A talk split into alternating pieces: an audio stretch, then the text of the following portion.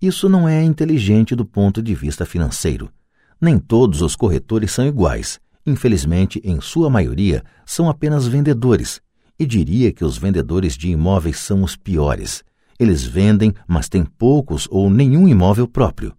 A grande diferença entre um corretor que vende casas e um corretor que vende investimentos. E o mesmo se aplica a corretores de ações, títulos, fundos mútuos e seguros que se autodenominam de consultores financeiros.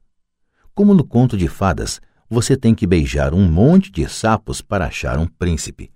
Lembre o velho adágio: nunca chame um vendedor de enciclopédias se você precisa de uma enciclopédia. Quando entrevisto algum profissional pago, procuro primeiro descobrir quantos imóveis ou ações possuem pessoalmente e qual a alíquota de imposto que pagam.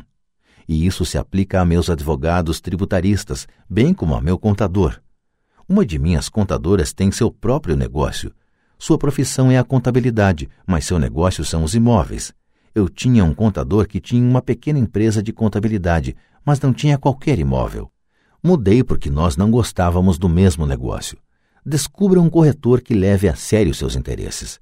Muitos corretores dedicarão seu tempo a instruí-lo e eles podem ser o melhor ativo que você pode encontrar. Seja apenas justo e a maioria deles será justa com você. Se você se preocupar em cortar suas comissões, então por que eles quererão estar com você? É uma lógica simples. Como disse anteriormente, uma das habilidades gerenciais é a administração de pessoas. Muitas pessoas só conseguem gerenciar pessoas que consideram inferiores a si próprias e sobre quem podem ter um poder, como subordinados em uma relação de trabalho. Muitos gerentes médios continuam nessa posição e não são promovidos porque sabem como trabalhar com pessoas que estão abaixo deles, mas não com pessoas que estão acima. A verdadeira habilidade é administrar e pagar bem pessoas que são mais inteligentes do que você em alguma área técnica. É por isso que as grandes empresas têm conselhos administrativos. Você também precisa ter um, e isso é inteligência financeira. 7 seja um doador índio. Este é o poder de obter alguma coisa a troco de nada. Quando os primeiros colonizadores brancos chegaram aos Estados Unidos, eles ficaram espantados com a prática cultural de alguns índios americanos. Por exemplo, se um colono estava com frio, o índio lhe dava um cobertor. Achando que fosse um presente, o colono frequentemente ficava ofendido quando o índio o pedia de volta. Os índios também ficavam perturbados quando constatavam que os colonos não queriam devolver o cobertor. É daí que se origina a expressão doador índio, um simples desentendimento cultural. No mundo da coluna de ativos, é vital para a riqueza ser um doador índio. A primeira pergunta do investidor sofisticado é: com que rapidez posso ter meu dinheiro de volta? Ele também quer saber o que poderá obter de graça ou o que se chama uma participação nos lucros. É por isso que o retorno sobre o investimento é tão importante. Por exemplo, descobri um pequeno imóvel a alguns quarteirões de onde moro, que estava sendo executado judicialmente. O banco estava pedindo 60 mil dólares e eu apresentei uma oferta de 50 mil dólares que foi aceita, simplesmente porque estava acompanhada de um cheque à vista no valor de 50 mil dólares. Verificaram que eu era sério Muitos investidores perguntarão se eu não estava imobilizando muito dinheiro de uma vez. Não seria melhor hipotecá-lo?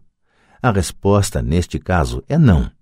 Minha empresa de investimentos o aluga por temporada nos meses de inverno e obtém 2.500 dólares ao mês durante quatro meses, quando os pássaros da neve procuram o Arizona.